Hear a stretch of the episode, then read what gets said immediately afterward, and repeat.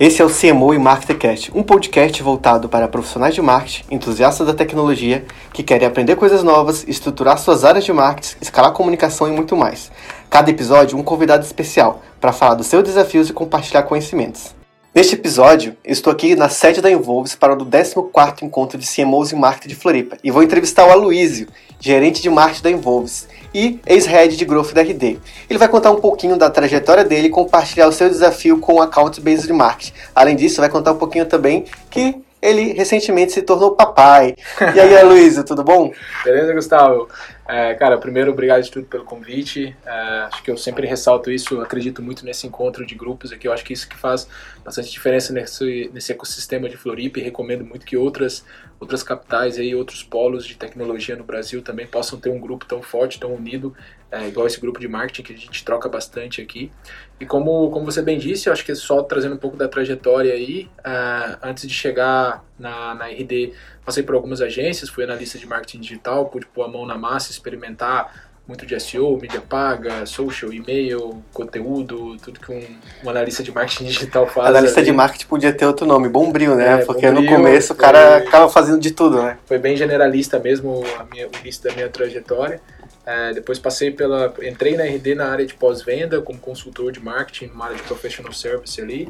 Depois acabei migrando para o marketing, fiquei lá por um bom tempo, quase três anos. E, e agora, recentemente, coincidindo com a, com a paternidade, acabei mudando de empresa, acabei vindo para a Involves como, como gerente de marketing. É, a RD tende a ser no ecossistema uma grande escola, né?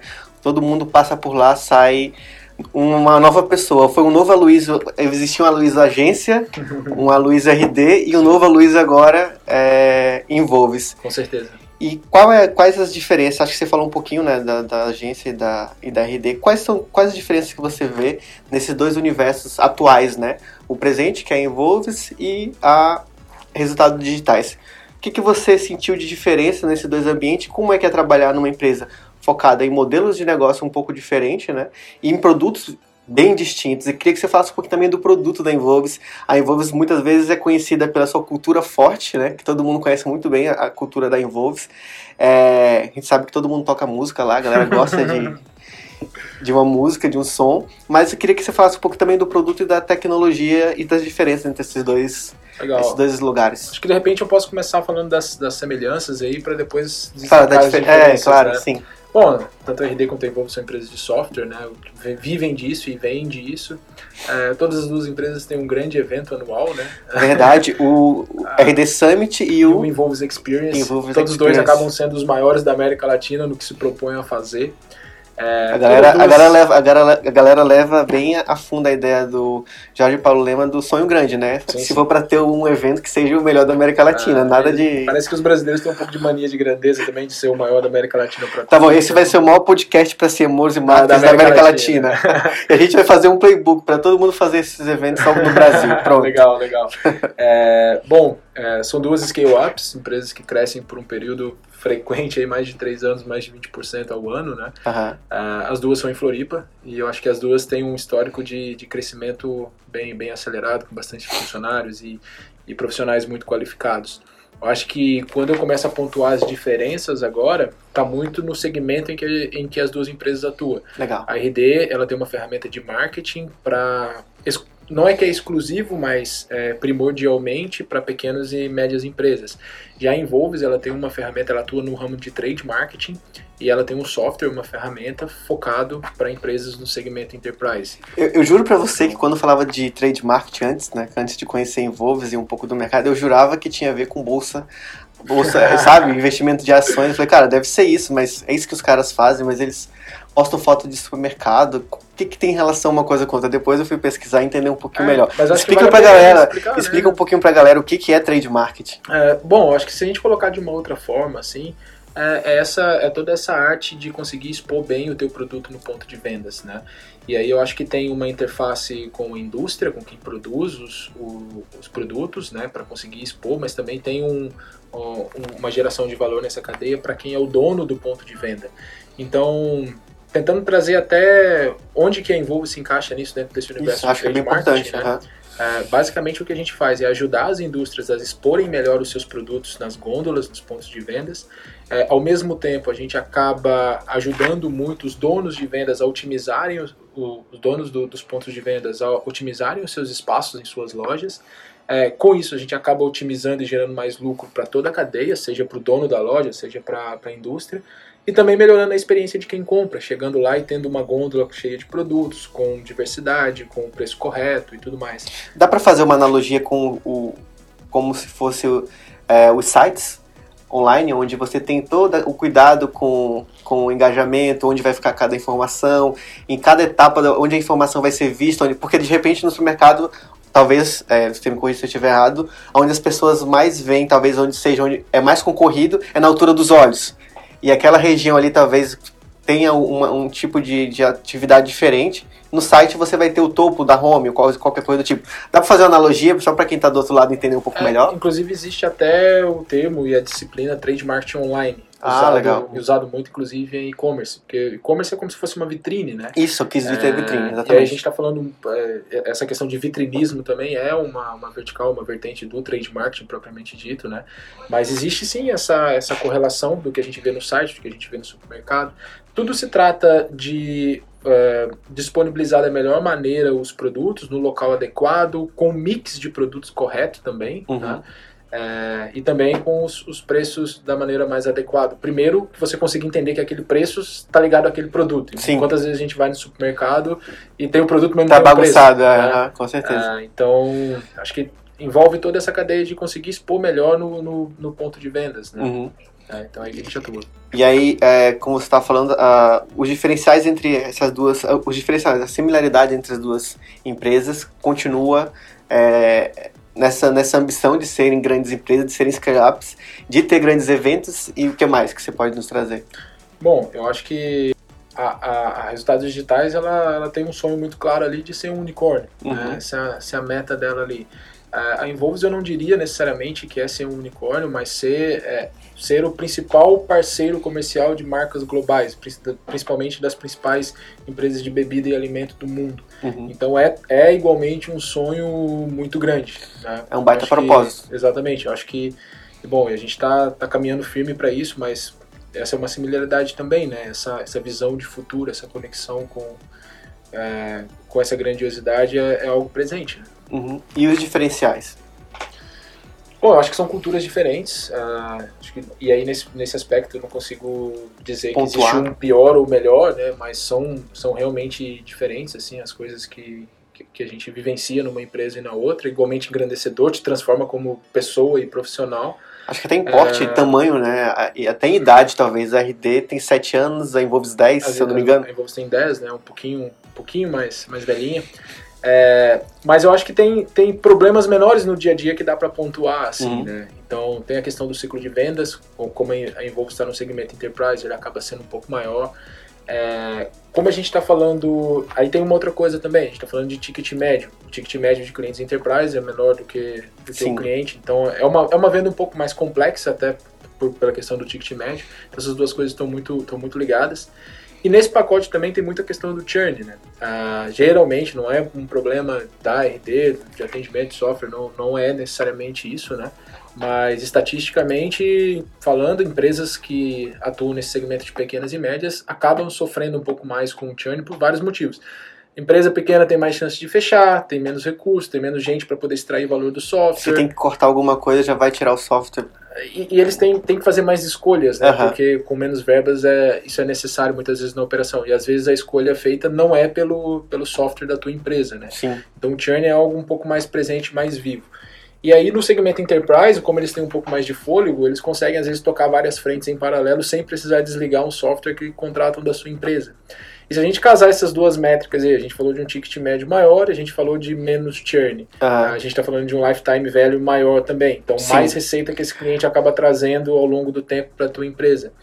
É, e isso permite estratégias diferentes de go-to-market. Né? É, então, cara, tu tem, tem um um jeito, fôlego, né? tu tem um jeito de ir para o go-to-market que faz o negócio ficar sustentável e parar de pé para pequenas e médias empresas e outro quando você trabalha no segmento enterprise. São questões ali relacionadas a esses unit economics desses dois segmentos aí que te permite fazer coisas diferentes, né? Sim, uh, quando a gente uh, dependendo do estágio, né, de quem está nos ouvindo das empresas, é, desde lá do early stage até o go-to-market, até a hora de escalar de verdade, é, cada uma vai enfrentar esse desafio de maneira diferente, pode acelerar ou não, né? Então, no caso da Involves, talvez a, essa maturidade ao longo desses 10 anos deu um corpo muito grande para a Involves, que passou muito tempo como bootstrapper, né? E a RD desde cedo captou vários investimentos, então quem está nos ouvindo tem esses dois modelos que pode sim começar bootstrap ou começar com investimento próprio, ou do padrinho, ou do sobrinho, ou empresta dinheiro de alguém e bota no negócio, ou de, de começar desde cedo com um investidor anjo, um seed ali, né? E captando até estar tá no tamanho maior. Mas eu, mas eu digo assim, tem isso também, né? Uhum. Ah, quando você está no segmento enterprise, como acaba ficando como o ticket é maior, como o tempo de vida do cliente é maior, você acaba tendo um caixa um pouco Uma maior segurança. também, né? Mas eu eu me refiro até mesmo da, das formas como você tem para vender o seu produto. Uhum. Então, geralmente, quando a tua margem é muito pequena, você não tem condição de ter dentro da tua equipe um, um SDR, um BDR, um, BDR um, um próprio vendedor.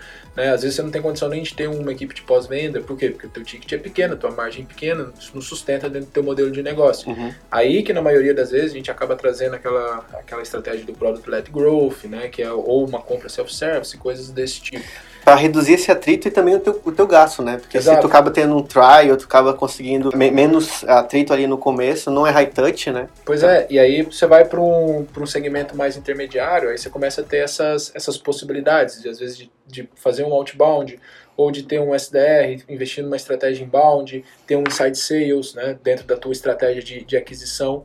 É, mas aí quando você chega na outra ponta do segmento enterprise, isso te permite ter um custo de aquisição maior, né, para poder trazer aquele cliente, o que te permite também usar um pouco mais dentro das tuas estratégias. E, suporta, e você consegue também suportar, né, um, um período de venda mais longo, né?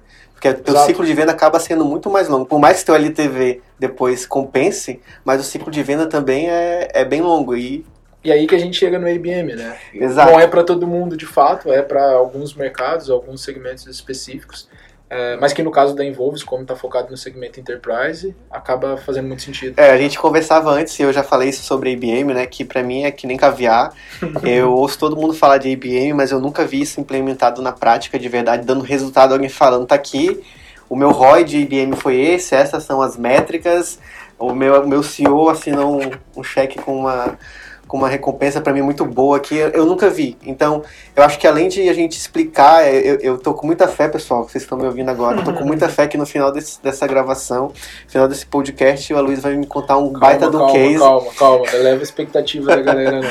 bora, bora, torçam aí, já pega o caderninho, vai passar aqui uma... Opa uma fórmula pra gente. Mas vamos começar então, a Luísa, para esse, é, esse é um termo novo no Brasil relativamente, né?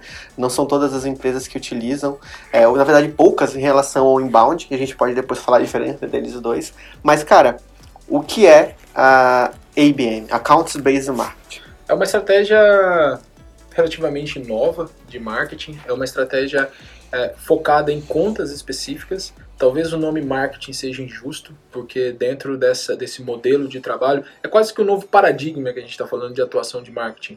É uma atuação muito colada com vendas, uhum. é, não existe mais aquela, aquela imagem do, do SLA, da passagem de bastão, Acabou a guerra. do marketing versus venda. Eu acho que é um modelo em que, se marketing não estiver com vendas o tempo todo, o modelo em si não funciona, não para de pé. Pelo feedback, né? Você consegue ter essa relação próxima e também mas é que não tem mais passagem de bastão. É desde o momento zero, tá, marketing então, e vendas atuando juntos. Então, vocês perceberam entendeu? que eu ainda não entendo muito bem é, sobre IBM. Me explica direito isso. Então, Vamos lá. então, assim, começando pelo próprio termo, account based, ok, beleza. Então é o marketing, a base desse marketing, de, dessa atuação, né, especificamente, é focada em contas. Isso depois descarrilha um monte de outras coisas aí de, de é, de diferenças na atuação, e aí eu vou citar só uma delas, né? A meta dentro de um, de um desse paradoxo de Accounted-Based Marketing não é mais numérica, ela é nominal. Então, se a gente está falando de um marketing baseado em contas, eu tenho uma lista de contas que eu vou atacar durante um certo período e meu objetivo é trazer essas contas para dentro da empresa. Né? Entendi. É, a outra coisa também, né? Se a gente está falando de uma lista, é muito difícil começar a falar de taxas de conversão, de benchmark de taxa, porque geralmente o teu universo é um pouco menor. E muitas vezes nem faz sentido, você nem quer também trabalhar num universo muito grande, porque você está falando de algumas pequenas empresas, algum- uma pequena lista de empresas, são empresas grandes, obviamente, que você gostaria de ter como teu cliente. Então é uma atuação bem mais específica, né?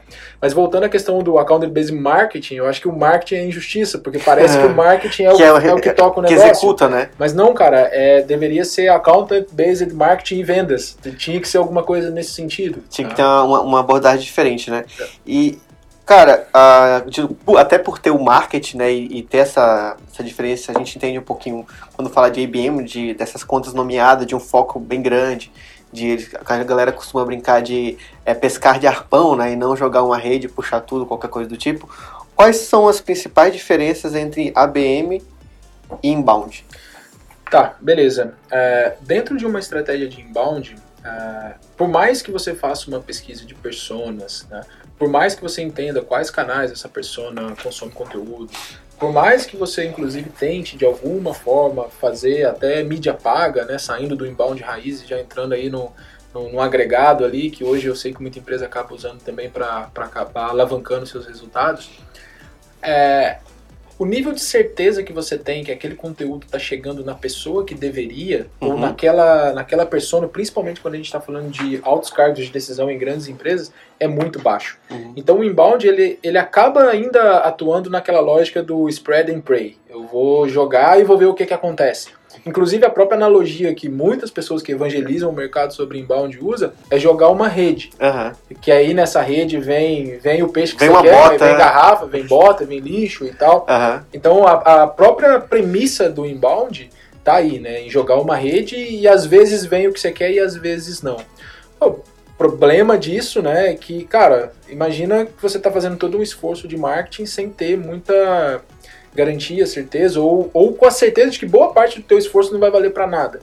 Quando a gente olha para a IBM e a gente está falando de um, de um esforço em impactar uma conta específica, a gente acaba tendo um pouco mais de controle e, e acaba utilizando melhor o teu tempo e a tua verba com a certeza de que você está impactando aquele cliente que faz sentido para você, aquela conta que você gostaria de trazer. Volume versus qualidade, então a gente pode dizer, começar falando por aí. Bastante, bastante. É, até, até nesse sentido, né? O, o inbound ele tem por característica, como ele não foca em, em uma conta específica, o mesmo material ele consegue às vezes atrair muitas, muitas contas semelhantes, né? Inbound isso não, não em IBM isso não funciona tão assim. Todo material que você faz geralmente ele tem foco em uma conta específica. A gente tem alguns hacks em cima de IBM que dá para poder às vezes em cima desse mesmo material reaproveitá-lo de alguma forma. Queremos chegar contas. lá, queremos chegar lá. Mas o que a gente pode com certeza afirmar é que o inbound é um modelo muito mais escalável do que o IBM. O Certo. IBM não é um modelo que a princípio foi pensado para ser escalável. Tem uma dúvida. Dá pra começar, uma empresa tá lá, vamos lá, a gente não sabe exatamente o estágio das empresas que estão nos ouvindo, mas é, normalmente o, o, a- o playbook das empresas ah, dizia, ah, pega seu produto, valide esse produto, produ- procura um product market fit, é, comece a educar o mercado, crie e-book ou qualquer coisa do tipo. Me parece muito mais barato começar pelo inbound. Se você pode me corrigir se eu estiver errado. Dá pra começar pelo IBM? Barato é o cara é questão de resultado, né? Uhum. É, então, qual que, é o, qual que é o principal ponto? É, tomadores de decisão de grandes empresas, eles são um pouco mais sensíveis a preencher formulários, é, eles são... Eles ainda conseguem enxergar muito valor em meios é, offline de consumo de conteúdo. Não estou falando que essas pessoas não estão na internet, obviamente elas estão e consomem conteúdos de lá. Aham. Mas são pessoas de fato um pouco mais sensíveis à, à, à produção de conteúdo, um pouco mais restrita ao acesso à caixa de e-mail, de entrada dessas pessoas, e essas pessoas ainda vê muito valor no, no offline. Então tu pode sim fazer uma estratégia de, de inbound, né? Mas será que essa estratégia de inbound vai trazer o tomador de decisão da empresa grande que a tua empresa é focada? Se eu tenho um modelo de negócio, se, se o meu negócio é enterprise, Então, assim, você pode remar, remar, remar e não sair do lugar. Então, na verdade, o barato pode sair caro. Então, assim, é, a questão do barato e caro é questão de retorno e também a questão da, de ser ABM ou inbound é, não está ligado necessariamente ao estágio de desenvolvimento da empresa, está ligado à estratégia de go-to-market daquela empresa. E, e essa estratégia de go-to-market que a pre- empresa escolhe, ela está diretamente ligado ao lifetime value da, das contas que ela traz. Uhum. Então, se ela traz um cliente que vai gerar muita grana, que vai ter uma boa margem de lucro, e geralmente essa, essa empresa é uma empresa maior, principalmente as empresas enterprise, desde o dia zero, é, a estratégia de go-to-marketing que ela deveria adotar é IBM não inbound, porque vai ser mais eficiente e no fim das contas vai ser mais barato. Pega a sacada, hein? Dependendo de qual, qual foi a estratégia de go-to-market da empresa, ela pode utilizar ou deve utilizar, é quase um must aqui. É, assim, não estou falando que, que no inbound é, a pessoa nunca vai conseguir trazer uma conta grande. Não, dependendo do nível da qualidade, da profundidade do teu conteúdo, de como você distribui, você pode sim trazer algumas contas grandes dentro da, daquela rede que você jogou. Ah, Mas com o IBM você tem um nível de precisão e, e acerto maior. Muito maior. né? maior. Então, se você tem a possibilidade de investir um pouco mais numa estratégia de IBM, se o, se o teu se o retorno que aquela conta te dá te permite fazer isso, por que não adotar uma estratégia com maior chance de sucesso né? Desde o começo, desde né? o começo? E, ah, cara, como eu falei, pra muita gente não é um mundo muito novo, né? Esse é o mundo do, do IBM. É, a estratégia de IBM, quais os benefícios você vê, vê é, nela, uma vez que ela está sendo aplicada e está começando a ter resultados? E, tipo, eu, uma pergunta que eu ouço muito, e, e é uma dúvida minha também, a, o tempo de retorno desse investimento desde o início é maior? Ou quanto, qual é esse tempo de retorno? Tá. Depende do que a gente considera retorno. Se a gente for considerar só retorno vendas, é, existe um fator aí que é o ciclo de vendas de empresas grandes, que é maior. né? Tá. Mas se a gente for pegar alguns intermediários no meio do caminho, como por exemplo a marcação de uma reunião comercial, é, de fato essa conta ingressar num, num- num- num CRM de vendas, é, isso eu posso te afirmar que IBM é mais rápido do que inbound na maioria das vezes. Uhum. Por que eu tô falando isso, né? Pensa numa máquina de, de geração inbound. Você vai ter que ter, começar, primeiro, criar o blog, aí depois você vai começar a produzir conteúdo, até os teus conteúdos conseguir, até você Aham. ter um volume de conteúdo, conseguir gerar resultado, é, ter, uma, ter uma visibilidade com esses conteúdos por meio das buscas orgânicas. Depois você vai ter que ter uma estratégia de nutrição de- por e-mail para que você consiga caminhar com essa pessoa na jornada de compra, levando ela até o fundo de funil. Então, é, é raro você começar a falar de resultado em inbound com menos de seis meses e muitas vezes você começa a falar disso por, por mais de um ano. Até a metáfora que se usa é que não, não é uma sprint, é uma maratona. Sim. Né? Aham. É, então você tá. Pô, comecei minha operação de inbound hoje. Cara, se tu tem pressa para gerar resultado, talvez inbound não, não seja o que você precisa Você deveria vai trabalhar. para um outbound lá É. e Você vai para um outbound, ou você vai para uma outra. Ou você. é, como se diz? Procura atalhos dentro dessa, dessa estratégia inbound, saindo um pouco do que, que é a, a premissa raiz ali do negócio. Acaba indo para performance, né? por exemplo. Exatamente, você vai mais para um, às vezes, para uma estratégia de mídia paga, landing page, fundo de funil, mas isso não é necessariamente o que o inbound prega, né? Aham. Então você tem que driblar para conseguir ter resultado aí dentro do primeiro ano de atuação, dentro dos primeiros seis meses de atuação. né? É, com o IBM, não. Com o IBM, a partir do momento que você tem a conta, a partir do momento que você pesquisa aquela conta, é um brainstorm, é, é pensar nas possibilidades, é produzir. Então a gente talvez. A gente está falando assim de conseguir já botar ações na rua que impacte aquela conta específica dentro do cenário de um mês. Legal. E, e dependendo do nível de qualidade da ação que você colocou, isso daí já pode te gerar a primeira reunião comercial, já pode gerar aquela abertura com a persona que você Correta. precisa, correta, com o tomador de decisão da grande empresa. As possibilidades de canais para o IBM são infinitas, desde que seja o canal onde a tua persona vai estar. Então, isso já muda o jogo. É, eu acho que assim, eu não estou falando que inbound tem poucas opções. é, vamos supor que a tua estratégia não está funcionando bem. Uhum. É, vamos pensar na, na lógica inbound. O que, que você pode fazer? Ah, você pode produzir mais um conteúdo. Uhum. Você pode mexer um pouco na tua estratégia de lançamento desse conteúdo, de divulgação desse material. Sim. Talvez mexer em alguma coisa em CRO, né, de otimização de conversão.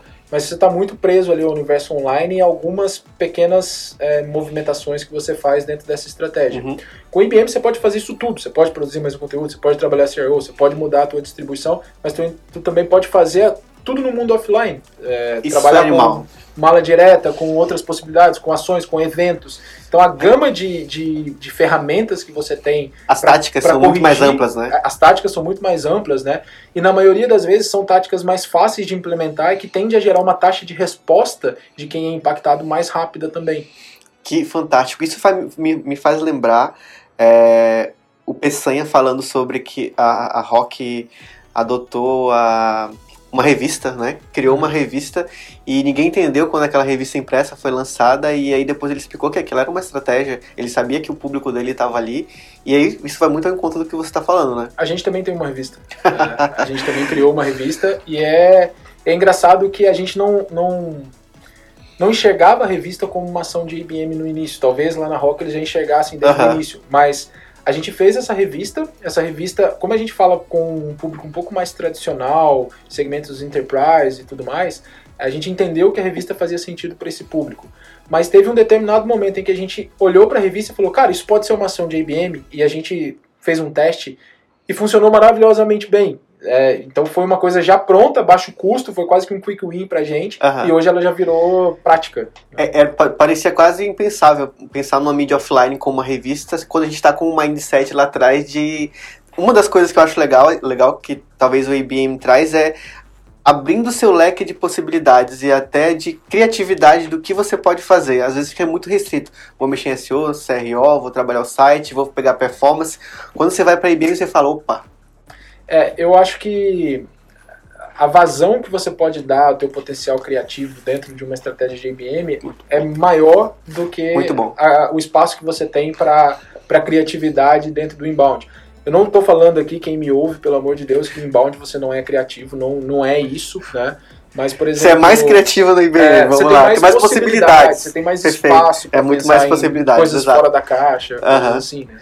E legal, ah, uma coisa que eu acho que, é, que a gente falou no comecinho, você falou, é, você não vai ter, olhar para algumas métricas, é, mas quais as métricas acompanhar dentro de IBM? O que, que é importante mensurar, né? E aí ah, a, gente, a gente entra num ponto que é, é, você trouxe, ah, depende para você o que, que é esse ROI, o que, que é esse retorno desse investimento e que métricas eu posso acompanhar dentro de IBM? Bom, se a gente fosse. A gente tá. Quando a gente fala de inbound, a gente é muito condicionado a pensar em funil, né? Ou funil ampuleta, ou, funil- ou bow tie, ou vários tipos, ou qualquer outra coisa aí que remeta a funil Inverso, dia, reverso, né? É, cambalhota, tanto faz. cíclico, enfim.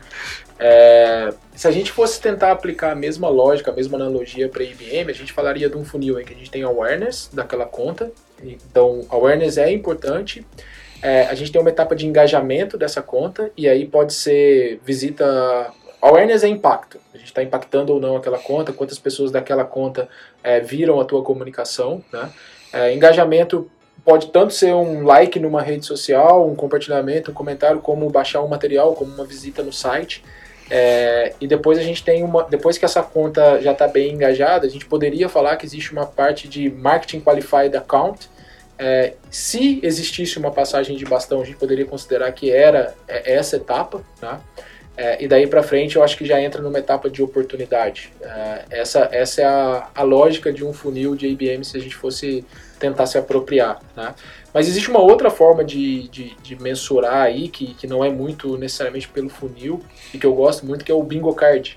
É, a ideia é ter uma cartela de bingo, cada, cada quadradinho é o nome de uma empresa, e, pô, você conseguiu é, chegar no estágio de awareness. O que, que geralmente se recomenda, né? É, no estágio de awareness, eu consegui impactar X pessoas daquela empresa. Então, Legal. vamos colocar assim, 20 pessoas daquela empresa foi impactada por uma ação de marketing de comunicação minha. Então, eu posso considerar que ela entrou nessa fase de awareness. Você vai lá e faz um risquinho. né? Aham.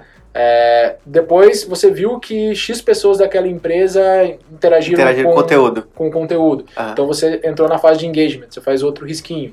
É, até chegar a colorir aquele quadradinho daquela conta específico. Bingo. E a ideia é matar todo o card, né? Aham, Cria uma gamificação isso aí, né? É, exatamente. É uma forma simples, fácil, divertida, é gestão à vista, né? De acompanhar a Alguém faz, esse ca- essa, alguém faz essa, essa carteira do bingo e manda pra gente aí que a gente compartilha aqui com a galera. Boa. E, cara, ah, como eu falei no começo do caviar, é, existem diferentes tipos de IBM, ou IBM é tudo igual e o pessoal começou a complicar a coisa. E me conta um case aí de IBM, e como a gente falou, né, sucesso pode ser várias coisas. é que uh, o IBM, a premissa, tem muita gente que, que entende IBM só focando numa atuação customizada de uma empresa para outra, assim, one, one, one to one, né? Aham. Mas o IBM também ele pode ser usado para atacar um segmento ou várias outras contas. E aí, como é, que, como é que é essa lógica, né? Como é que a gente divide? Primeiro, se tem uma empresa, é, uma empresa grande que vai te dar muito retorno e ela é muito estratégica para tua empresa, pô, vale a pena se paga você focar naquela empresa específica, fazer ações de marketing customizadas para ela. Aham. Mas se existem empresas que são importantes, que dão retorno, mas ainda assim não são as mais estratégicas, de repente vale, vale fazer uma segmentação, um grupo e trabalhar ações é, não tão customizadas assim, com foco naquelas empresas. Então, dá, Atacar em massa, né? dá Essas para aqui. ser one to, one to one, mas também dá para ser one, One to to many. many, aham. Vamos colocar assim, né, one to few, algumas coisas nesse sentido. Isso varia muito de acordo com o nível de estratégia que aquela conta significa para tua empresa e o nível de retorno que ela pode te dar. né? Então, a outra coisa é, ABM não é uma estratégia só para aquisição, ele pode ser usado também para expansão. Que é o que a gente com- começou falando lá atrás, né? Exatamente. Então, assim, ah, não, é, não é que existe diferentes formas de IBM. É que muitas vezes as, as pessoas pegam só um pedaço do- da teoria e acreditam que aquilo é tudo. Né? Então, tem que ampliar um pouco o escopo. A possibilidade de aplicação é muito ampla. Tipo, a gente começa a ter, é, é, é, como a gente falou atrás, muita criatividade e olhar o, todo o nosso negócio, não só vendas, quando a gente está falando dessa forma, né? Uhum. E me conta um case, cara, seja de alguém que você já que conhece ou que você executou dentro do conceito de GBM pra gente desenhar esse storytelling na cabeça de quem está nos ouvindo aqui, do, passo a passo e, e do output. Legal. É, acho que empresas para se procurar, assim, que eu sei que teve, que teve case.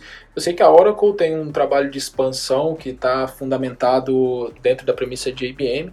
Sei também da Sensidia, acho que o Luiz Piovesan fez uma palestra no RD Summit sobre isso também. Eu acho que ele tem alguns cases ali de, de aquisição, algum- algumas histórias ali.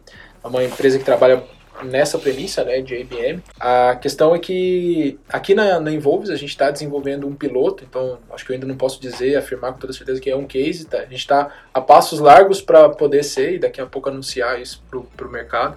Mas a gente tem feito um piloto em que a gente conseguiu bastante, bastante sucesso até o momento. É, basicamente, é, como a gente estruturou aqui o trabalho, né?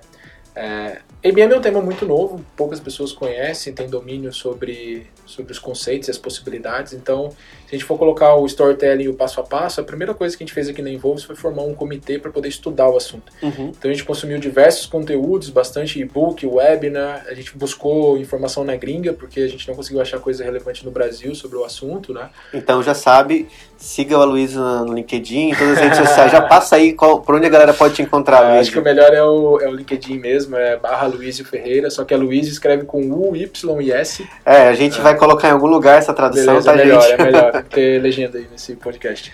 É, então a gente foi buscar bastante informação, conteúdo, fizemos os bens com a própria Sensidia, com outras empresas aqui que, que diziam é, aplicar já, tá um pouco mais maduro na estratégia de IBM.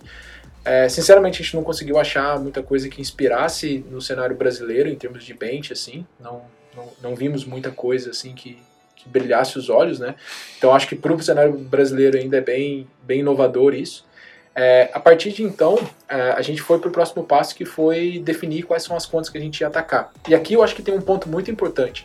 É muito diferente você falar de uma wishlist e de uma target account list. Legal. Wishlist é como se você falasse assim, cara, essas aqui são todas as empresas do mundo que eu gostaria algum dia. ter desejo, meu cliente. sonho. Eu desejo. né? I wish. E aí você pode colocar ali mil, mil contas. Sim. E aí vem, vem o choque com a realidade. Primeiro, você dá conta de trabalhar numa estratégia customizada mil contas ao mesmo tempo? Não. Impossível. Nenhuma Aham. empresa consegue. né? Aham.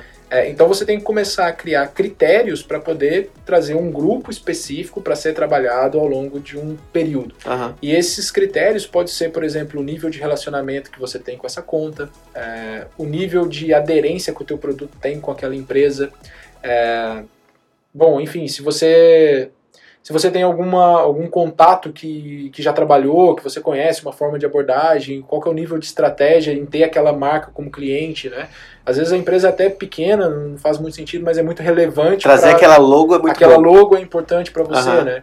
Então acho que tem que primeiro é pensar nesses na wishlist e dentro da wishlist pensar em critérios para poder transformar a wishlist numa, numa target account list. Aham. Aqui no nosso piloto a gente acabou selecionando 10 contas, a, gente, a wish- nossa wishlist eram, eram 100 contas, o nosso, 10%. a nossa target account list acabou sendo 10, né? Uhum. 10 empresas, é, dessas quatro muito grandes e as outras para trabalhar numa premissa mais one-to-many, alguma Sim. coisa nesse sentido. É, Vocês e- trabalhavam então dessas quatro, cada uma one-to-one, nessas quatro, e as outras seis one-to-many. Exato. Faz Perfeito. nessa, nessa premissa.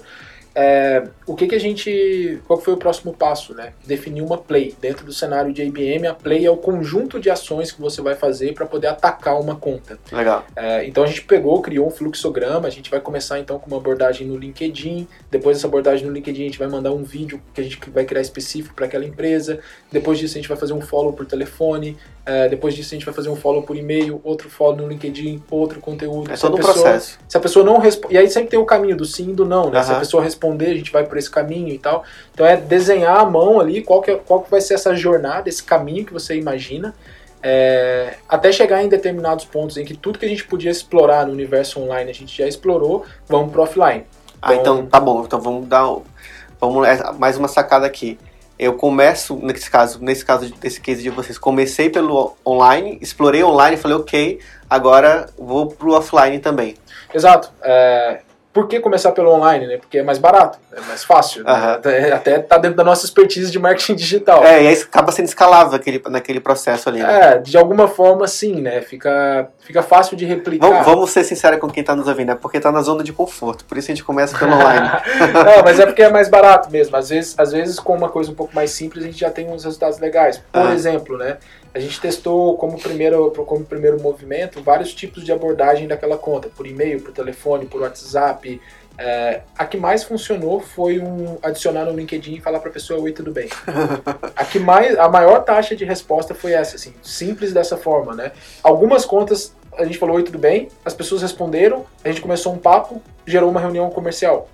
Cara, tipo, sucesso total, né? aham. É, se eu começasse, por exemplo, enviando uma mala direta customizada para essa pessoa, talvez eu gastasse 500 reais para produzir a mala direta, mas 100 para enviar. até ter o tempo de resposta e tudo mais era. É, então, assim, cara, vamos.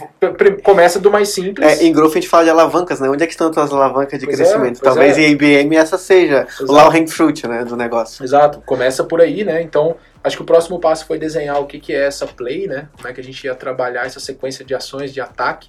Só que aí que tá aquele negócio que eu te falei, cara, não tem essa diferença de marketing e vendas. Quem fazia abordagem no LinkedIn era a SDR, que estava trabalhando junto com a gente. Então, Aham. o primeiro movimento foi pensado pelo marketing e executado por vendas. Legal. Então a gente está sincronizado em todo momento. Quem assinava os e-mails que a gente mandava para aquela pessoa especificamente era, era a SDR. Então quando a pessoa respondia, a SDR já estava em contato, avisando o marketing para a gente não fazer nenhuma outra ação é, e furar todo aquele, aquele relacionamento que, que ela estava criando. Né? Sacada, galera. IBM derruba os silos. Acabou os Não, silos. não tem mais. Não, Não existe mais silo aqui. Não tem como ter silos e trabalhar com IBM. Todo mundo é responsável pelo produto final, pelo Exato. output final. Então, E cara, e como que vendas fica feliz assim? Porque olha que louco, né? A gente às vezes não para pra pensar nisso.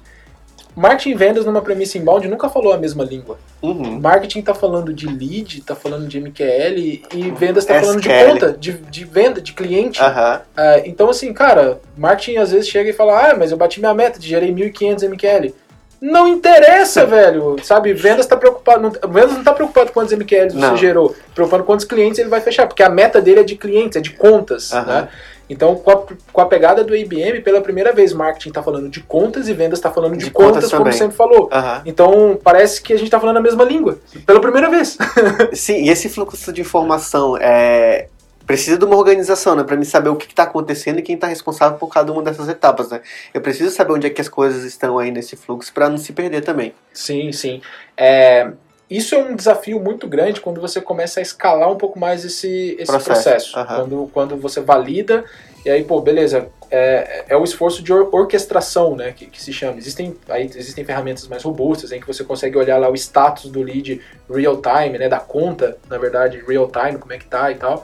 É, mas acho que é- esse é um- uma outra dica importante para todo mundo que vai começar. Não pense em ferramenta. Uhum. Ferramenta, ferramenta para começar é o Trello.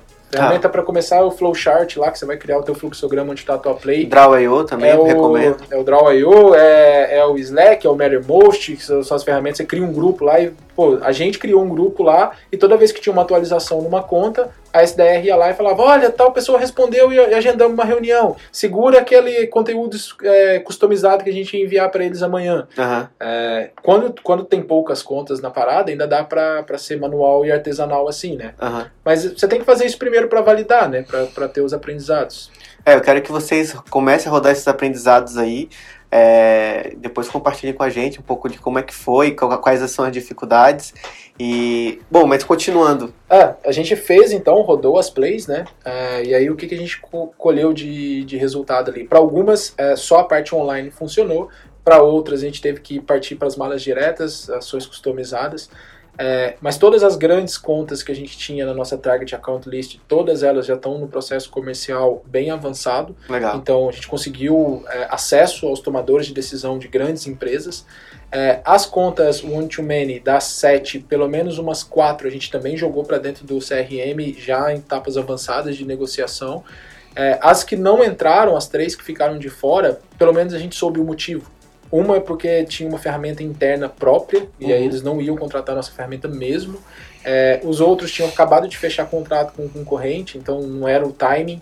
É, então, pelo menos a gente soube o motivo de por que, que, por que, que não rolou. Por que que não avançou, aquele né? cliente, né? Por que, que Aham. não avançou e tudo mais. É, então, assim, a gente teve um retorno rápido é, e foi barato. A gente quase não, não gastamos quase nada de anúncio praticamente. A gente gastou dinheiro ali talvez com algumas malas diretas. É, de clientes que pelo inbound a gente não conseguia acessar. É, Isso já retroalimentou a os próximos passos que vocês vão dar. A, a com certeza. próxima lista de empresas que vocês vão selecionar, você já tem toda uma expertise, todo. E a, e a própria questão das plays, né? A gente criou uma play única, né? um fluxo de ações único, mas agora a gente vai pensar em plays é, específicas para expansão da conta, não só para aquisição. Nesse primeiro momento a gente olhou muito para aquisição. É, plays, por exemplo, quando uma pessoa troca de emprego, é, chega numa empresa nova, é uma oportunidade que a gente tem. Plays pensando no lançamento de uma nova linha de produtos ou num- numa fusão e aquisição de empresas, coisas nesse sentido. A gente vai começar a pensar também.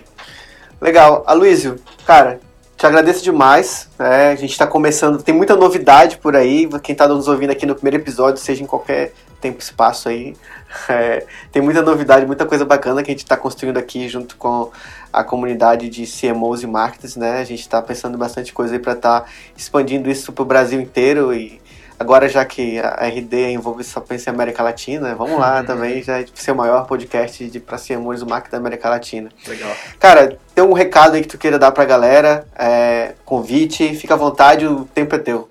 Bom, eu acho que nessa questão aí do, do ABM, é, o processo é esse. Primeiro de tudo, estude, estude. Né? Tem- tem- eu já vi muita gente fazendo aí sem ter domínio de conceitos básicos, assim, e é muito importante.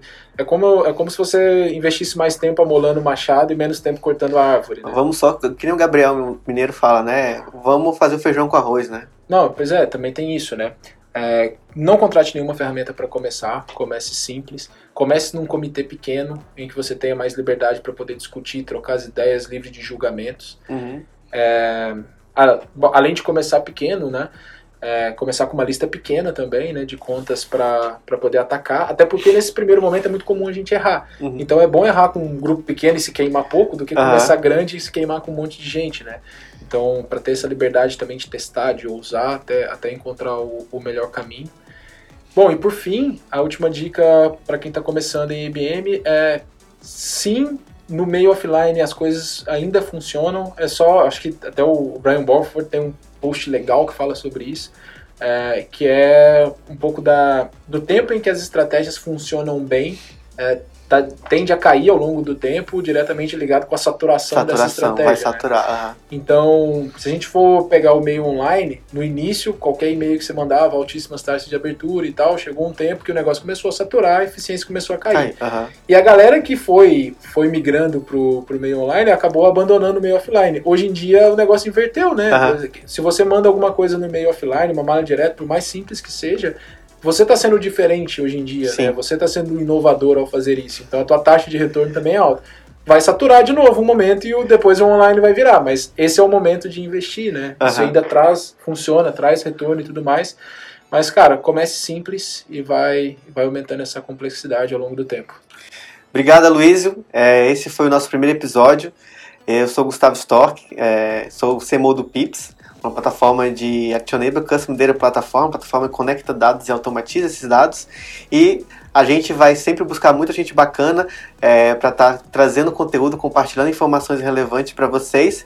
É, no LinkedIn é Gustavo Stork, Instagram é Gustavo Stork, todo lugar é Gustavo Stork. Beleza. E sigam o Aloysio aí, esse cara posta muita coisa bacana também. E mandem suas dúvidas pra gente. Isso aí. É, valeu, galera. Abração. Ah, foi um prazer participar aí com vocês. Estou bastante lá no LinkedIn, é, Aloysio Ferreira. Precisando, a gente se conecta e a gente conversa um pouco mais. Grande abraço, pessoal. Até a próxima. Tchau, tchau.